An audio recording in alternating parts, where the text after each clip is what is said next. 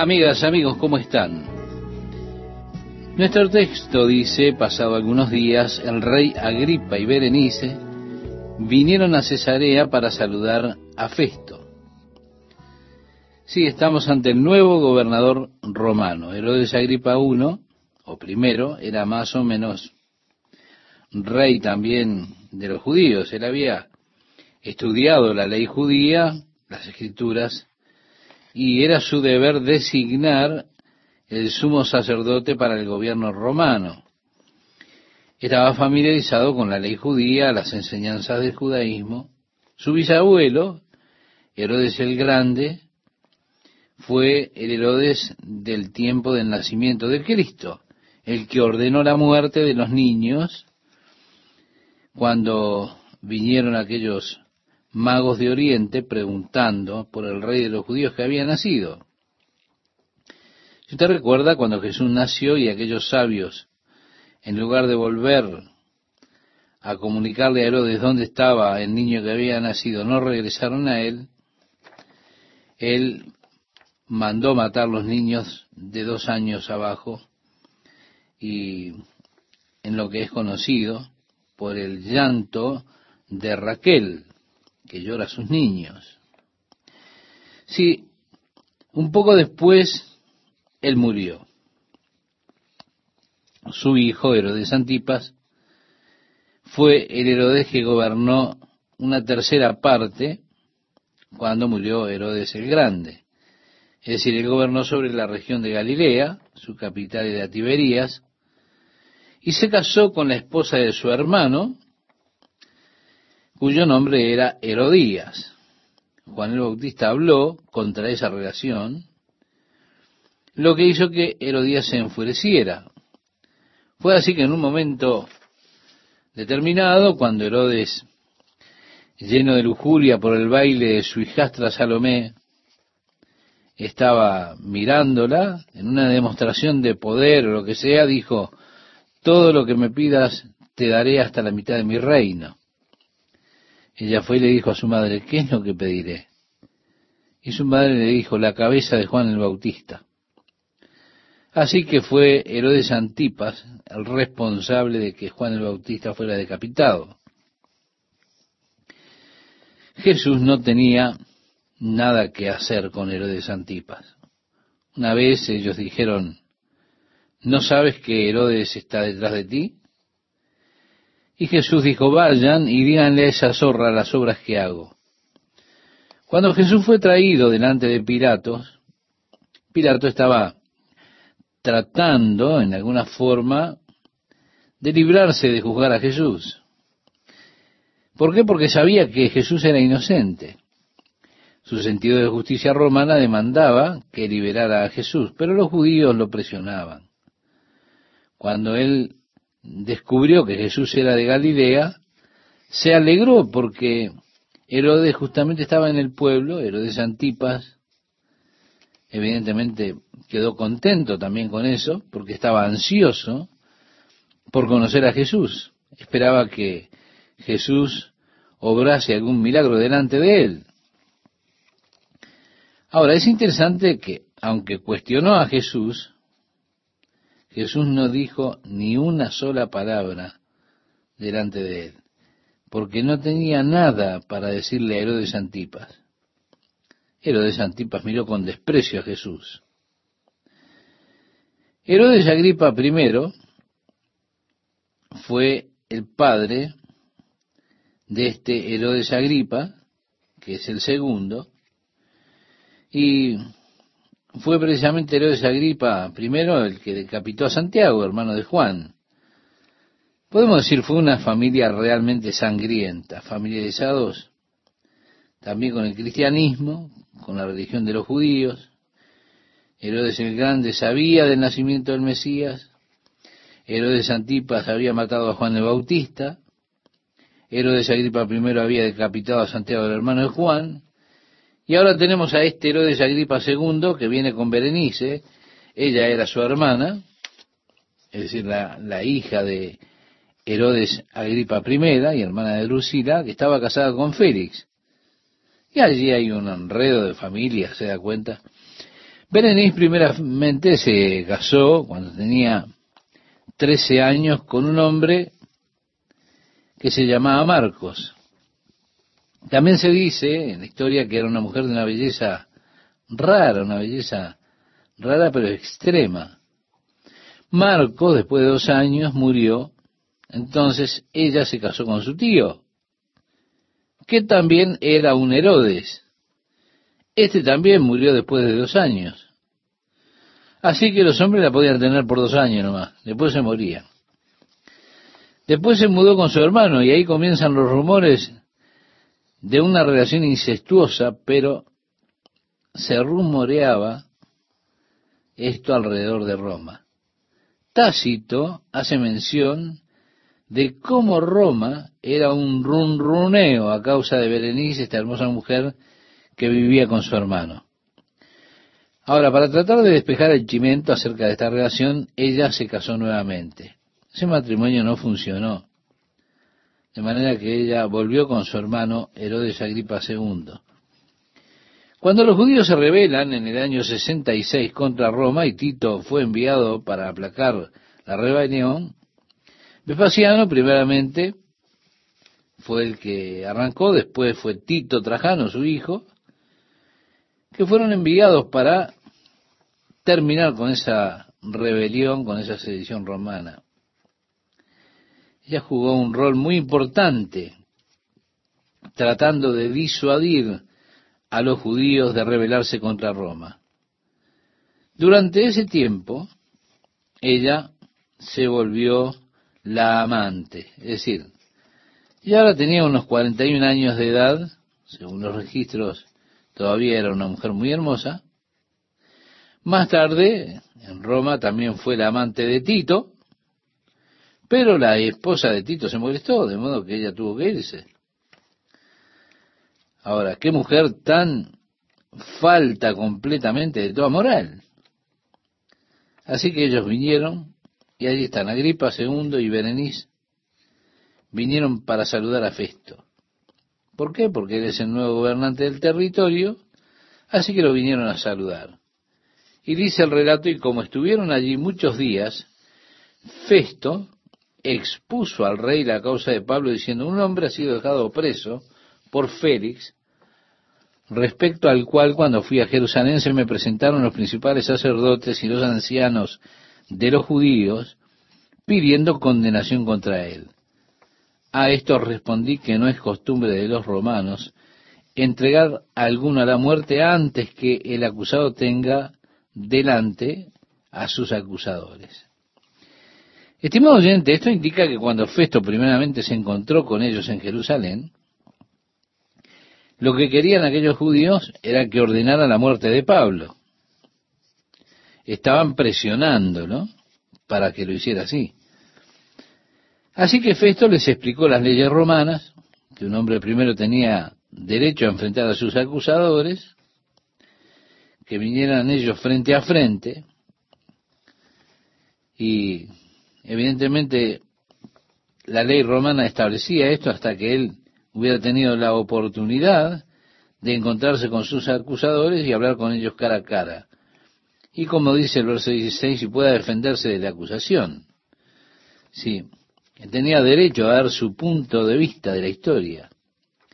Así que habiendo venido ellos juntos acá sin ninguna dilación al día siguiente, sentado en el tribunal, mandé traer al hombre, y estando presentes los acusadores, ningún cargo presentaron de los que yo sospechaba. En otras palabras, en verdad no tienen un caso real contra Pablo.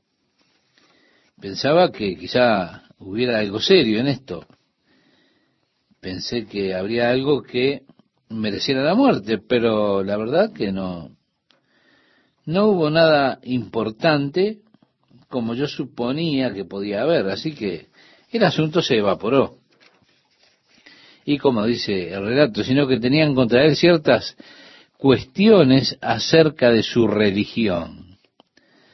Esta palabra, si usted la recuerda en particular, Pablo la usó en Atenas cuando dijo, percibo que ustedes son muy supersticiosos. Es la misma palabra que se traduce aquí religión o religiosos. Pablo no los estaba insultando, él simplemente estaba remarcándoles que eran personas muy religiosas. Y aquí está él siendo cuestionado por su religión. Sí, acerca de su religión y de un cierto Jesús ya muerto, dice el verso 19, el que Pablo afirmaba estar vivo. Este era el kit de la cuestión. La declaración de Pablo de que Jesús estaba vivo. Pablo hizo esa afirmación porque él se había encontrado personalmente con el Señor. Él lo había visto resucitado y había hablado con él. El Señor le había hablado a él. Alguna vez Pablo pensó que Jesús estaba muerto y listo. Él pensó que la historia de la resurrección de Jesús era nada más que tonterías. Y estaba determinado a exterminar esta secta. Ahora, mientras él iba camino a Damasco a apresar a los que se llamaban de Jesús, él se encuentra con el Señor personalmente. Y Jesús le dijo, Saulo, Saulo, ¿por qué me persigues? Pablo dijo, ¿qué quieres? o ¿quién eres, Señor, en primera instancia? Él le dijo, yo soy Jesús a quien tú persigues. Y luego le dice, Señor, ¿qué quieres que yo haga? Así que él se encontró con Jesús, habló con Jesús y en muchas ocasiones Jesús se le apareció a Pablo y habló con él. Por eso es que él afirmaba, Jesús está vivo. Nosotros cantamos esa canción, Él vive, Él vive. Sé que viviendo está porque vive en mi corazón. Una canción muy conocida. Si ahora me preguntan, ¿por qué sé que vive? Bueno, hablé con él esta mañana y esta tarde. Es más, he estado hablando con él todo el día. Pablo afirmaba precisamente que Jesús estaba vivo. Y quiero decirle una vez más, estimado oyente, que el mensaje de la resurrección es el corazón del Evangelio. Sin la resurrección de Jesús no existe el Evangelio. La cruz no tiene ningún poder, ningún significado. Si Jesús no resucitó de entre los muertos, nuestra fe es vana, es vacía. Todo el sistema de creencias cristianas se basa en la resurrección de Jesús de entre los muertos. Pedro el apóstol dijo, bendito el Dios y Padre de nuestro Señor Jesucristo, que según su grande misericordia nos hizo renacer para una esperanza viva por la resurrección de Jesucristo de los muertos, para una herencia incorruptible, incontaminada e inmarcesible, reservada en los cielos para vosotros que sois guardados por el poder de Dios mediante la fe. Esto lo decía en su primer carta, en el capítulo 1, versículos 3 al 5. Sí, es una esperanza viva, es la resurrección es la que nos da esperanza para el futuro. podemos decir, no tengo temor a la muerte, no tengo temor al futuro porque tengo un deseo vivo en mí porque Jesús está vivo, Él se levantó de entre los muertos. Y sé que si tengo que estar ausente del cuerpo, estaré presente al Señor. Un día mi espíritu ha de dejar este cuerpo y yo habré de mudarme al edificio de Dios, un edificio no hecho de manos, eterno en los cielos.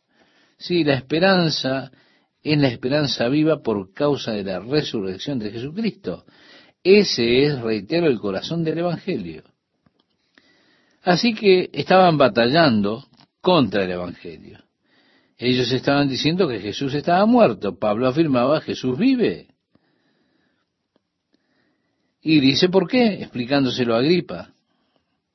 Festo le dijo yo, dudando en cuestión semejante, le pregunté si quería ir a Jerusalén y allí ser juzgado de estas cosas. Mas, como Pablo apeló para que se le reservase para el conocimiento de Augusto, mandé que lo custodiasen hasta que le enviara yo a César. Le está explicando a Agripa cuál es la situación. Cómo es que vinieron, pero que realmente no tenían ninguna sustancia los cargos que traían contra Pablo, y que cuando él le preguntó a Pablo si él iría a Jerusalén para enfrentar estos temas, Pablo apeló al César. Entonces Agripa dijo a Festo, yo también quisiera oír a este hombre. Y él le dijo, mañana le oirás. Así que Agripa, él estaba familiarizado con las escrituras judías, familiarizado con lo que tenían que ver en las escrituras con el Mesías, es decir, es algo familiar con Jesús, las historias de Jesús, su muerte, su resurrección. Él estaba interesado en escuchar a Pablo. Así que dijo, le escucharé acerca de este caso. Entonces Festo le dijo, bueno, mañana es el día. Al otro día, viniendo Agripa y Berenice con mucha pompa, ahora tiene que usted, estimado oyente, imaginarse este cuadro. Ellos tenían atuendos púrpura, tenían sus coronas, los soldados romanos de cada lado. Allí tiene a Festo vestido con un atuendo bermejo de gobernador, toda esa pompa, toda esa ceremonia del gobierno romano, está escuchando un oficial. Dice, y entrando en la audiencia con los tribunos y principales hombres de la ciudad, allí estaban todos los peces gordos. Por mandato de Festo fue traído Pablo. Entonces Festo dijo, esto en programa oficial, Rey Agripa y todos los varones que estáis aquí juntos con nosotros, aquí tenéis a este hombre, respecto del cual toda la multitud de los judíos me ha demandado en Jerusalén y aquí dando voces que no debe vivir más. Esto era todo un gran alegato. Ese hombre no merece vivir. Pero yo, hallando que ninguna cosa digna de muerte ha hecho, y como él mismo apeló a Augusto, he determinado enviarle a él. Como no tengo cosa cierta que escribir a mi Señor, le he traído ante vosotros, y mayormente ante ti, oh rey Agripa, para que después de examinarle tenga yo que escribir. Festo estaba en un verdadero compromiso. La justicia romana proveía un juicio rápido. No estaba bien tener a un prisionero sin cargos específicos en su contra. Es más, aún hoy en nuestra ley, que viene de la ley romana, un hombre tiene derecho a un juicio rápido. Usted no puede retenerlo por un periodo largo de tiempo sin cargos formales en su contra. Esa es la justicia. Así que Pablo está allí como un rehén político. Él está sufriendo un aplazamiento real y todos se dan cuenta de eso. Cuando Pablo apela a César, entonces lo puso a Festo en apuros porque Festo se dio cuenta que Pablo era inocente de los cargos que le hacían y no había hecho nada digno de muerte como para mandarle a César con pocos argumentos, porque un asunto religioso lo dejaría a Festo en muy mala posición delante de César. César se daría cuenta que la justicia romana no estaba siendo ejecutada como correspondía en aquella provincia, y eso ponía en peligro su propia decisión. Así que él está anunciando el propósito de escuchar, que es para ayudarnos a enmarcar los cargos cuando se los enviemos a Augusto César Nerón, de manera que tengamos cargos ciertos que son puestos contra él. Así que luego de examinar tendré algo que escribir en cuanto a los cargos contra Pablo. El verso 27 dice, ¿por qué? Porque me parece fuera de razón enviar un preso y no informar de los cargos que hay en su contra. En otras palabras, quiero decir, estoy en problemas y lo hago. Tengo que tener algunos cargos. Así que me alegra escuchar de ti este caso, Agripa. Bueno, como usted, estimado oyente, verá en nuestra próxima lección, Agripa no fue de mucha ayuda para él. Él solo dijo, aquí tienes un hombre problemático. Por eso le invito a que nos acompañe en la próxima emisión cuando estaremos moviéndonos ya al capítulo 26 del libro de los Hechos. ¿Qué tal amigas, amigos? ¿Cómo están? El apóstol Pablo fue arrestado en Jerusalén y fue llevado en custodia por el gobierno romano tratando de librarle del complot de los judíos para matarlo. Él fue por su propia eh, decisión, evidentemente a Jerusalén, pero de allí es llevado con protección del ejército romano a Cesarea, donde los romanos tenían una fuerte fortificación y donde los judíos tenían una presencia muy pequeña. La vida de Pablo allí no sería amenazada tanto como lo hubiera sido en Jerusalén. Ahora él comparece ante Félix. Félix era el gobernador romano en ese tiempo. Los cargos que se hicieron contra Pablo fueron inconsistentes, no tenían sustancia. No obstante, Félix, siendo el bandido que era, quería que Pablo lo sobornara, a lo cual Pablo se rehusó.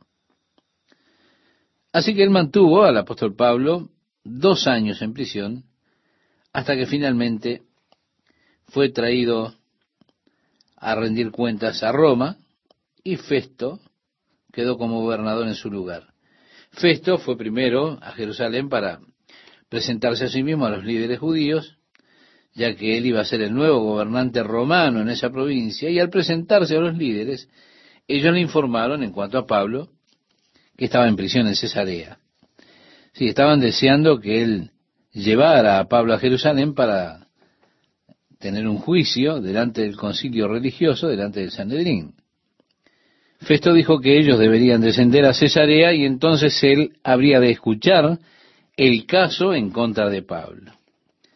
Fue así que ellos vinieron, hicieron los mismos cargos, que no se tenían sustento, es decir, que no se podían mantener, y Festo se dio cuenta de la cuestión. Él pensó que Pablo, en primera instancia, era una clase de rebelde horrible, o lo que sea, pero se dio cuenta que lo que había era un asunto de temas religiosos.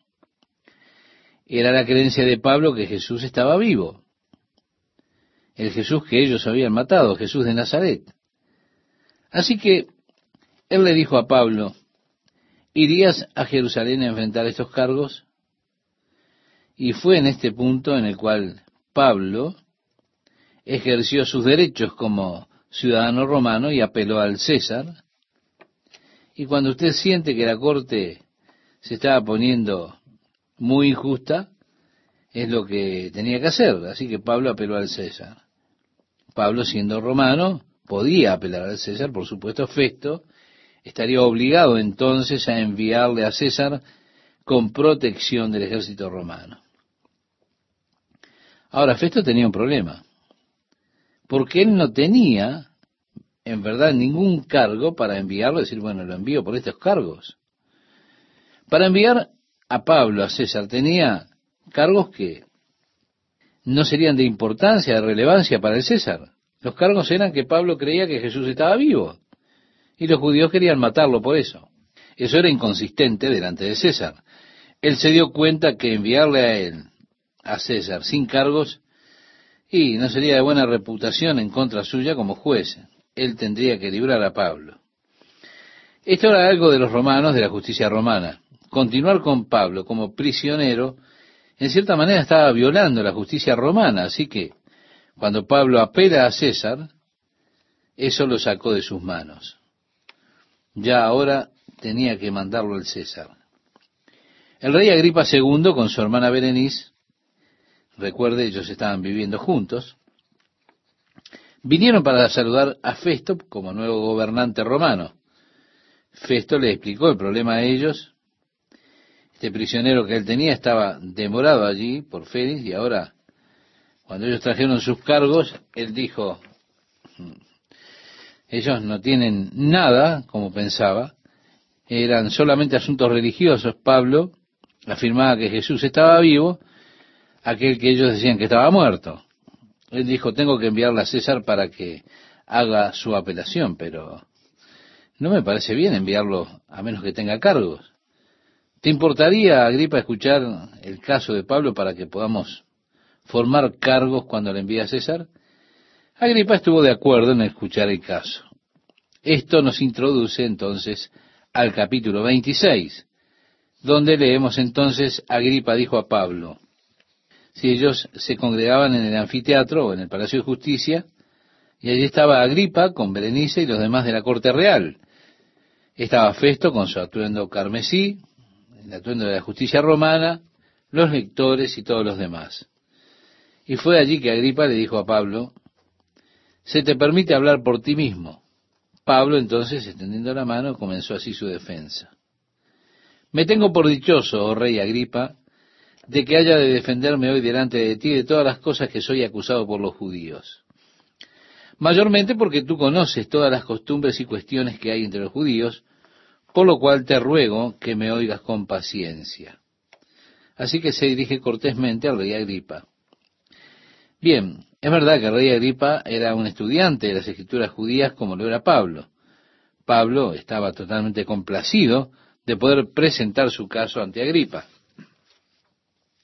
No era lo mismo que presentarlo ante Festo, que no conocía las escrituras. Festo no sabía nada de las promesas del Mesías, no estaba familiarizado con las costumbres de los judíos, pero se nos dice que Agripa era judío, no por nacionalidad, él era idumeo, descendiente del rey Herodes, pero era judío por práctica religiosa, era prosélito y religiosamente era un judío, con todo, un ávido estudiante de las escrituras. Los escritores de sus días, los rabinos, reconocían su conocimiento y entendimiento de las escrituras.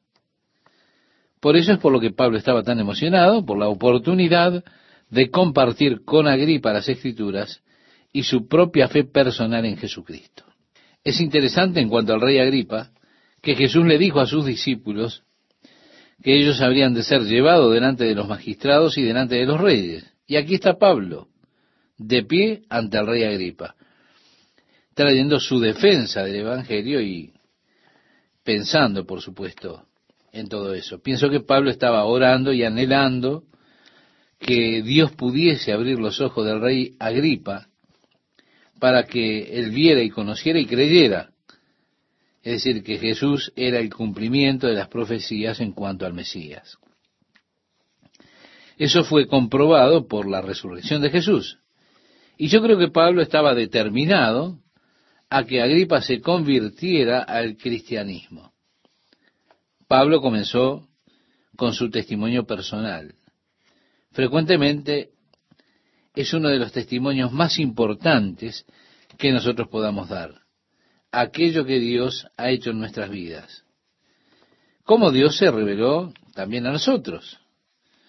Esto se vuelve en cada uno un testimonio muy poderoso. Es decir, las personas no pueden luchar con eso.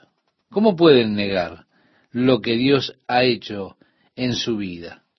Así que él comienza por medio de su propia experiencia y dice, mi vida pues, desde mi juventud, la cual desde el principio pasé en mi nación en Jerusalén, la conocen todos los judíos.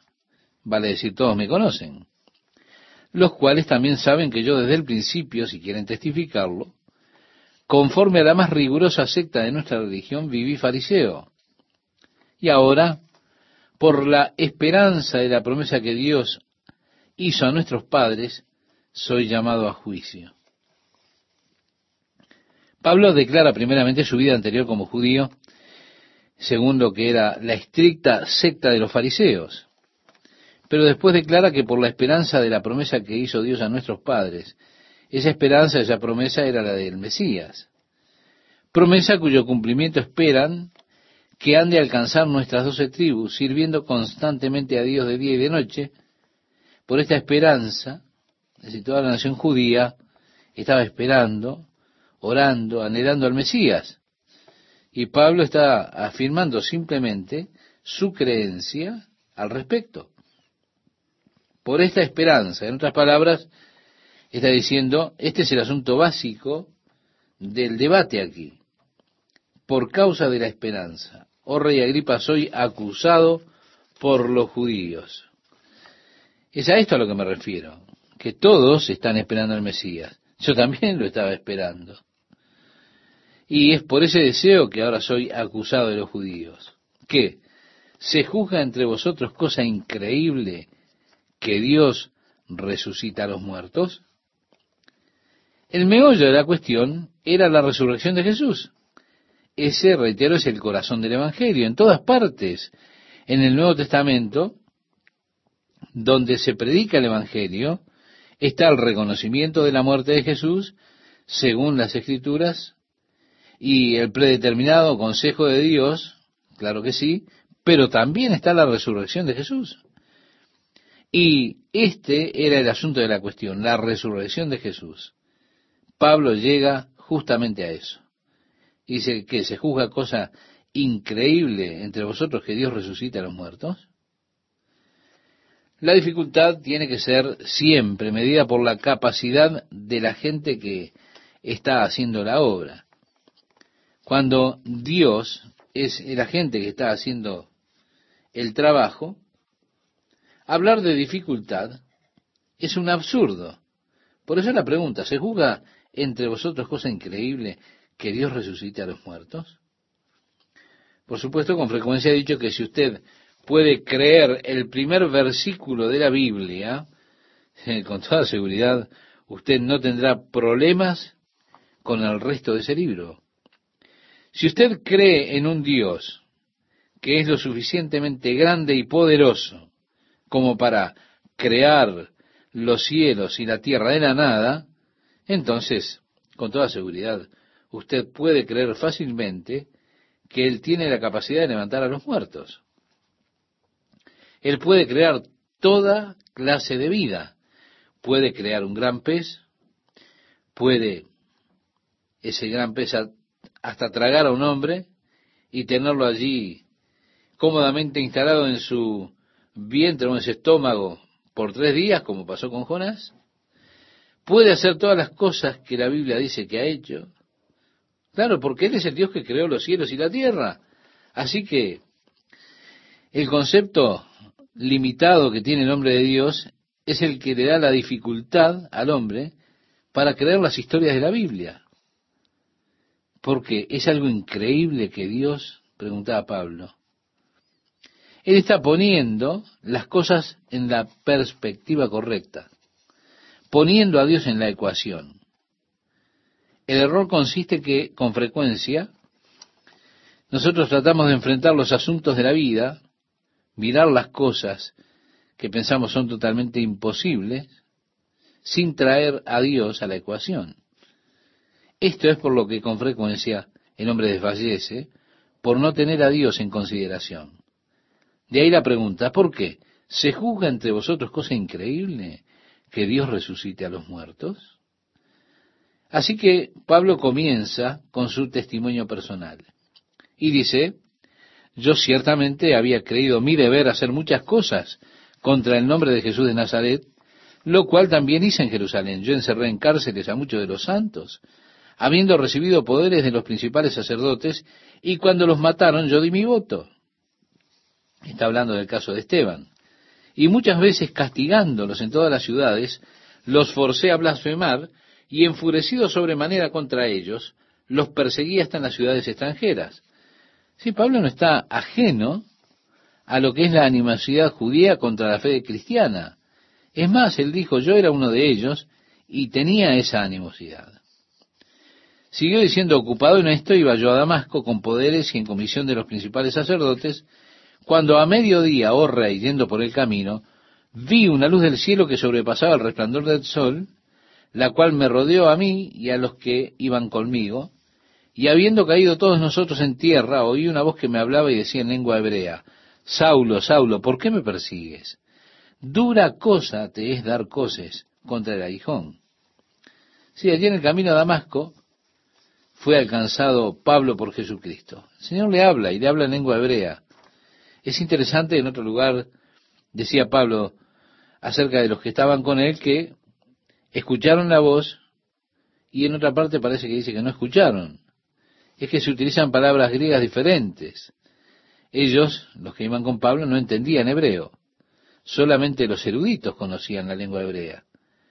El hecho de que el Señor le hablase en hebreo a él es el motivo por el cual ellos escucharon la voz, pero no entendieron lo que el Señor hablaba con Pablo. ¿Por qué me persigues? Es interesante que Jesús se identifica con usted y conmigo si somos reprochados por su causa. él se considera a sí mismo como reprochado. Si la iglesia es perseguida, la persecución es contra él. Esto es lo que leemos y que los discípulos se regocijaron de ser tenidos por dignos de sufrir persecución por la causa de Cristo. Cristo le dijo a Pablo, ¿por qué me persigues? Y además le dijo, dura cosa te es dar coces contra el aguijón. Cuando ellos tomaban un buey joven y le ponían el yugo sobre él para poder jalar de algún arado, el buey joven, por lo general, se rebelaba contra el yugo. Así que esto fue eh, lo que inició esta práctica. El granjero tenía un palo al cual le adosaba una punta, o tenía el palo una punta, o le ponía una punta de metal, y la sostenía justo detrás de los flancos del buey nuevo, para que si él pateaba ese aguijón, le golpeaba y así aprendía a no patear contra el aguijón, porque eso lo lastimaba él mismo. Era la forma en que ellos adiestraban al buey para que no pateara. Cuando le ponían el yugo con otro, entonces tenían una tabla detrás de ellos con puntas afiladas, de manera que si él quería patear, lo único que hacía era herirse él mismo al patear. El Señor le está diciendo a Pablo, has estado dando patadas contra un aguijón. Sin duda que en la mente de Pablo habría una gran convicción, un gran conocimiento de lo que le estaba diciendo Jesús. Él estaba peleando contra la iglesia, estaba peleando contra Cristo. Esta creencia en Cristo era opuesta al trasfondo nacional o al trasfondo tradicional judío. Con todo, él estuvo viendo la forma en que Esteban murió, pidiéndole al Señor que los perdonara, encomendándose en las manos de Dios, y eso sin duda dejó una impresión muy grande en la joven mente de Pablo. ¿Podrá ser que Jesús sea en verdad el Mesías? Eso habría golpeado en el corazón de Pablo. Es interesante que frecuentemente las personas golpean contra el aguijón. Y esa gente es la que está más cerca de la conversión. Con frecuencia es verdad, cuando Dios está tratando con alguna persona, ellos comienzan a resistir y a pelear contra eso.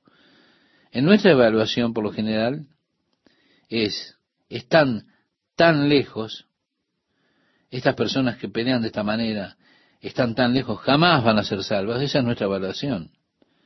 Porque decimos, miren la forma en que discute, que pelea. Pero escuche, con frecuencia, ese verdaderamente es el último esfuerzo que tienen antes de rendirse. En verdad parecen malos, miserables. En ocasiones me llama alguna esposa y me dice, mi esposo está siendo tan miserable y que pienso que no puedo vivir más con él.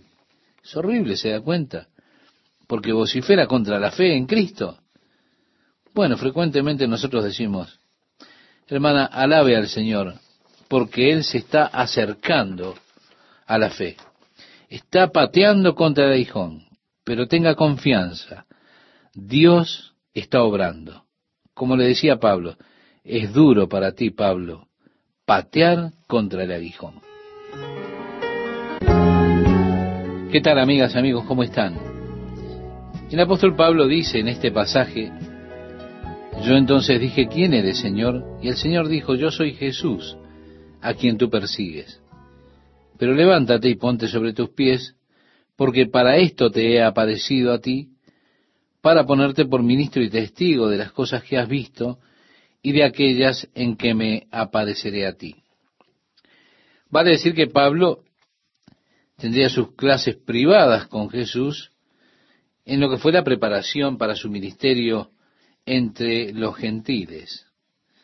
Debe notarse que Dios comenzó temprano en la vida de Pablo la preparación. Él mencionó que fue separado para el Evangelio desde el vientre de su madre. A pesar de que Pablo no lo sabía, a lo largo de su vida, Dios lo estaba preparando, aún desde su nacimiento, para su ministerio. Lo vemos por su trasfondo en la cultura griega. Él creció como ciudadano de Tarso.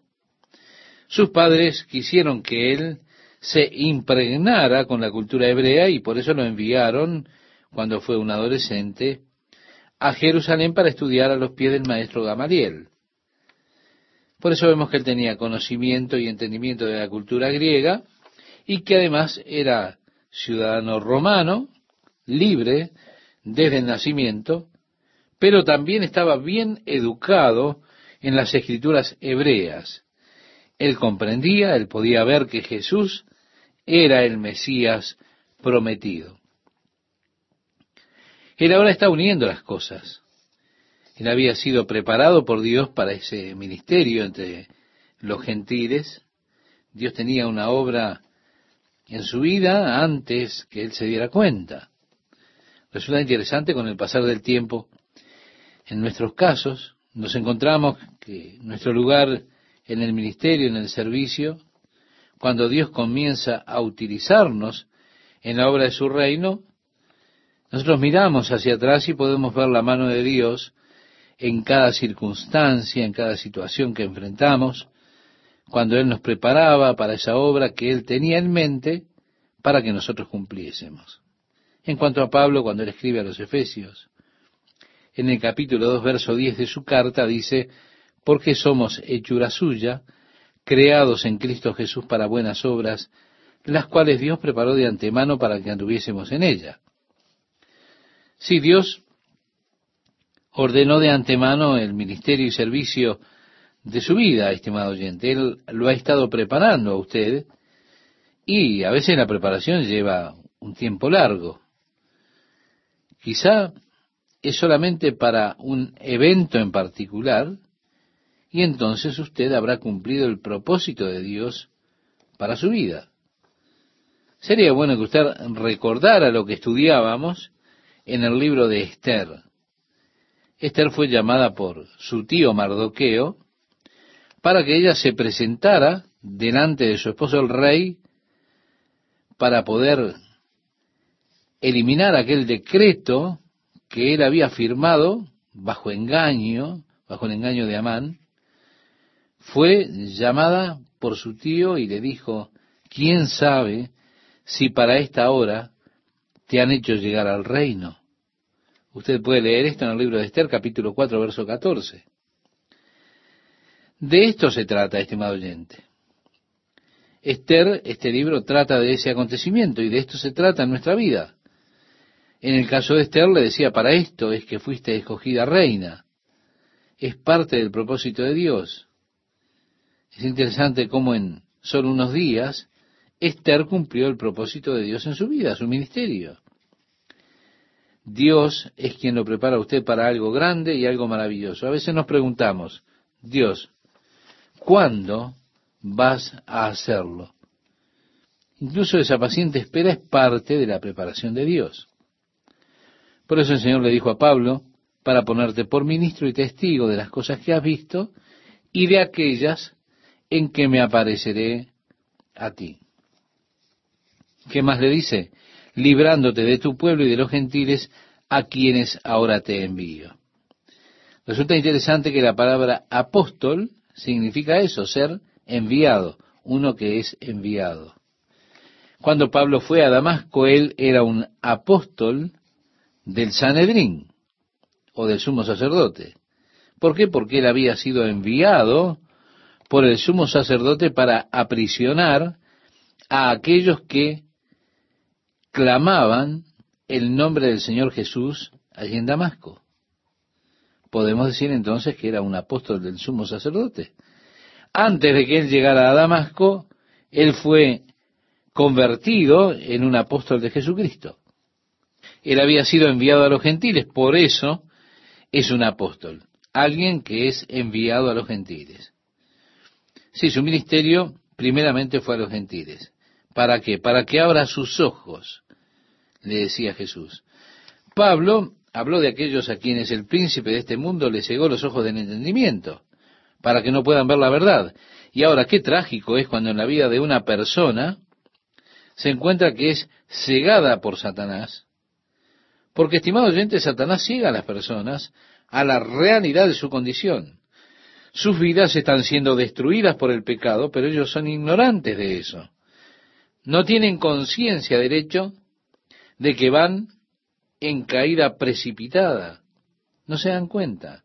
¿Por qué? Porque Satanás ha cegado los ojos de esas personas a la verdad de Jesucristo. Cuando usted mira el Evangelio, podríamos decir que el Evangelio es la oferta más razonable que el hombre pueda recibir. De hecho, Dios dice, venid luego, dice Jehová, y estemos a cuenta, si vuestros pecados fueren como la grana, como la nieve serán emblanquecidos, a través del profeta Isaías en el capítulo 1, verso 8. En ese contexto de Isaías 1, habla acerca de cómo las personas no consideran, no piensan. Dios está llamando entonces a las personas a razonar, pero el Dios de este mundo, Satanás, ha cegado sus ojos. Por eso es que no son capaces de razonar por la obra de Satanás cegando sus vidas. Así que nuestras oraciones, las que hacemos por aquellos que amamos, que no son convertidos, tienen que ser para que sean librados del poder del diablo, que ha cegado sus ojos a la verdad, para que sus ojos se puedan abrir y ellos puedan considerar el llamado del Evangelio sin esa pesada y perjudicial presión que ejerce Satanás sobre sus mentes, cegándolos. Le escribía Pablo a Timoteo diciéndole, para que podamos quitarlos del cautiverio del enemigo que los sostiene contra la voluntad de ellos. Ahora, lo segundo que le dice el Señor a Pablo es, para que se conviertan de las tinieblas a la luz y de la potestad de Satanás a Dios. ¿Se da cuenta Satanás? Los tiene cautivos. Pablo, tú tienes que librarlos del poder de Satanás para que ellos puedan ser siervos de Dios. El resultado es que ellos puedan recibir el perdón de sus pecados. Esa, estimado oyente, es la mayor necesidad que tiene el hombre, que sus pecados sean perdonados. Sin eso, el hombre está perdido. Nuestros pecados pueden ser perdonados por Dios, juzgados por Dios. Si usted no es perdonado por Dios, entonces usted será juzgado por Dios. Ahora, Dios desea perdonarlo, perdonarlo de sus pecados. Y así decía Pedro en su segunda carta, en el capítulo 3, verso 9, que Dios no quiere que ninguno perezca, sino que todos procedan al arrepentimiento. Por eso Dios ha provisto los medios a través de los cuales sus pecados pueden ser perdonados y a través de lo cual usted puede recibir la redención por medio de Jesucristo, quien murió en nuestro lugar. Ese es el mensaje que tenía Pablo a los gentiles. El efecto de esto era que ellos pudieran recibir el perdón de los pecados y como decía David en el Salmo 32, bienaventurado el hombre cuyas transgresiones han sido perdonadas. O oh, sí, estimado oyente, qué bendición recibir el perdón de los pecados. Para que reciban, decía Jesús por la fe que es en mí, perdón de pecados y herencia entre los santificados. El apóstol Juan, cuando escribe su primera carta en el capítulo 3, verso 2, decía, ahora somos hijos de Dios. Amados, ahora somos hijos de Dios. Y aún no se ha manifestado lo que hemos de ser, pero sabemos que cuando Él se manifieste, seremos semejantes a Él, porque le veremos como Él es. Si somos hijos de Dios. Y el apóstol Pablo decía, escribiéndole a los romanos, y si hijos también herederos, herederos de Dios y coherederos de Cristo. Esa es la gloriosa herencia de los santos, de la cual Pablo habla cuando le escribe a los Efesios. En el versículo 18 del libro de los Hechos, capítulo 26, decía Jesús, para que reciban por la fe que es en mí perdón de pecados y herencia entre los santificados es que cuando usted cree en Jesucristo, Dios lo pone aparte para Él.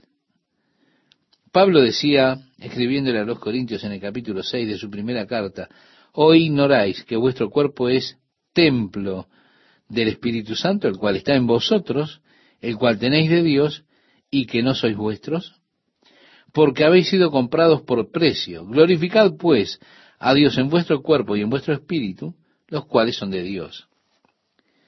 Este es el énfasis. Usted entonces pertenece a Dios. Dios lo ha santificado, es decir, lo ha apartado del resto del mundo que va a la perdición y lo ha apartado del mundo para que su vida sea vivida para Él. Aquello que en el Antiguo Testamento encontramos que era santificado, era apartado para el uso de Dios. No se tenía que utilizar en ninguna otra cosa. Era solamente utilizado para los propósitos de Dios, para la adoración a Dios. Y estimado oyente, Dios, si usted ha creído en Jesús como su Salvador, lo ha apartado a usted para que usted pueda dedicarse a Él, adorarlo a Él. Leíamos el programa anterior, no tendrás dioses ajenos delante de mí. Decía Moisés en el libro de Éxodo, capítulo 20, verso 3. Si Él desea su adoración, su amor, Él lo quiere exclusivamente. Como dice el Evangelio de Lucas, capítulo 10, verso 27. Amarás al Señor tu Dios con todo tu corazón, con todas tus fuerzas con toda tu mente y amarás a tu prójimo como a ti mismo. ¿Se da cuenta? Volviendo al libro de los Hechos, ya en el versículo 19, por lo cual, oh rey Agripa, no fui rebelde a la visión celestial. Si tuvo esa visión rumbo a Damasco, ese llamado de Dios y la comisión de Jesucristo de llevar el glorioso mensaje del Evangelio, el amor de Dios, el perdón de los pecados a los gentiles tuvo esa visión celestial. Y no fue rebelde, sino que anuncié, decía Pablo, primeramente a los que están en Damasco y Jerusalén.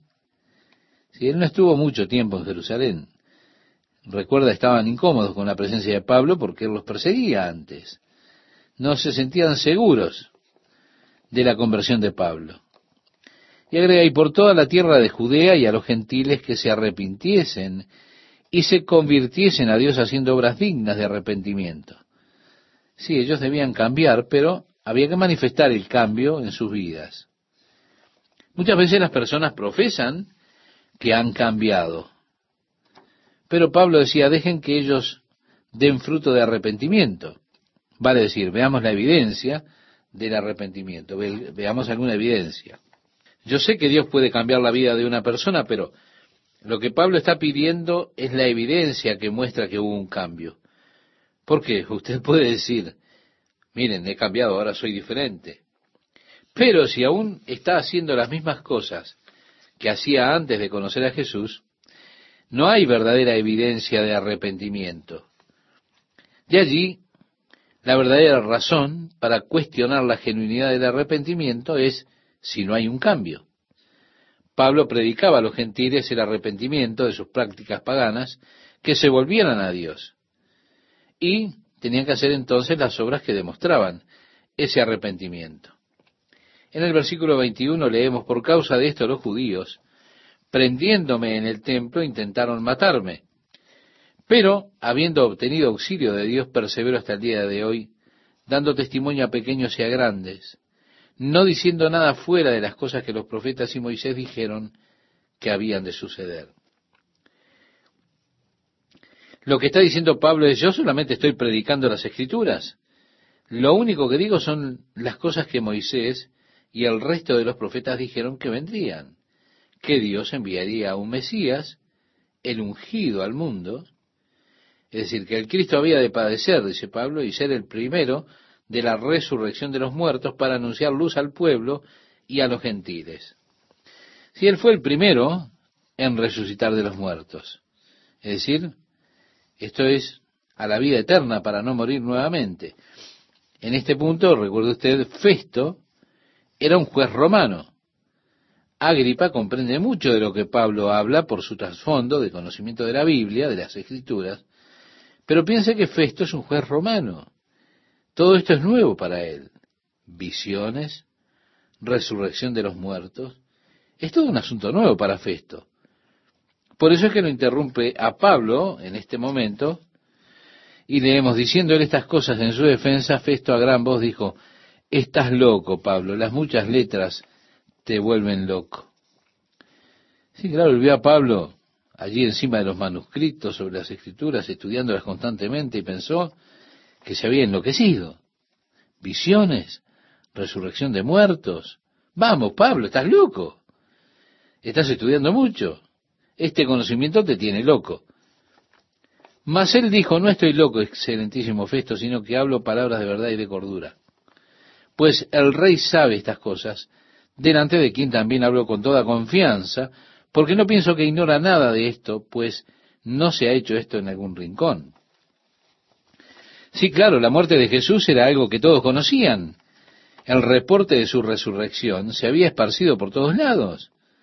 Así que Pablo le está diciendo al, rey Agripa, el rey sabe estas cosas, delante de quien también hablo con toda confianza, y porque no se hizo esto en ningún rincón. Después, hablando con Agripa otra vez, dice, ¿crees, oh rey Agripa, a los profetas? Yo sé que crees. Esto es conocido como un cierre presuntivo. Él dice, yo sé que crees. Entonces Agripa dijo a Pablo, por poco me persuades a ser cristiano. Mire, se han hecho muchas traducciones de esto. El griego es el mismo, pero se ha traducido de distintas formas. Eh, se ha traducido, por ejemplo, con una pequeña persuasión me hubieras hecho cristiano. O en otra traducción, requerirá más de eso. En otra, casi me persuades a ser cristiano. No podemos saber en realidad cuál es la traducción correcta, pero es muy probable que Agripa estuvo al borde de la salvación. Yo estoy seguro que el Espíritu de Dios le estaba hablando al rey Agripa a través de Pablo de una manera muy impresiva. Jesús dijo cuando os trajeren a las sinagogas y ante los magistrados y las autoridades, no os preocupéis por cómo o qué habéis de responder o qué habéis de decir, porque el Espíritu Santo os enseñará en la misma hora lo que debáis decir.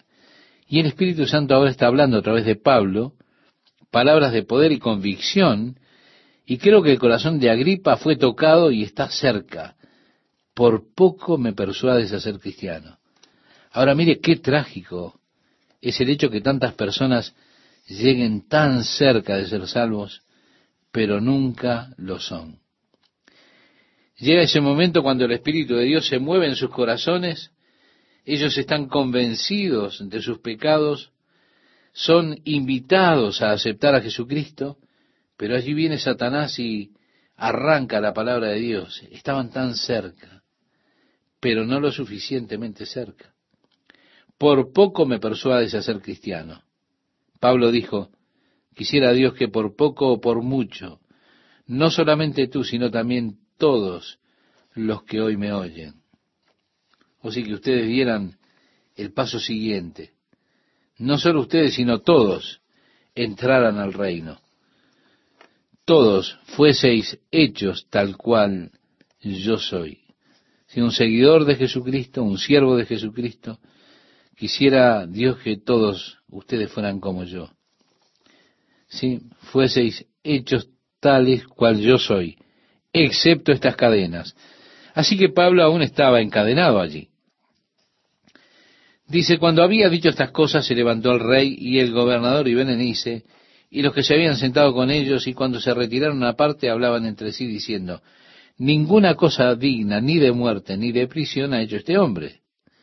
Y Agripa dijo a Festo, podía este hombre ser puesto en libertad si no hubiera apelado a César.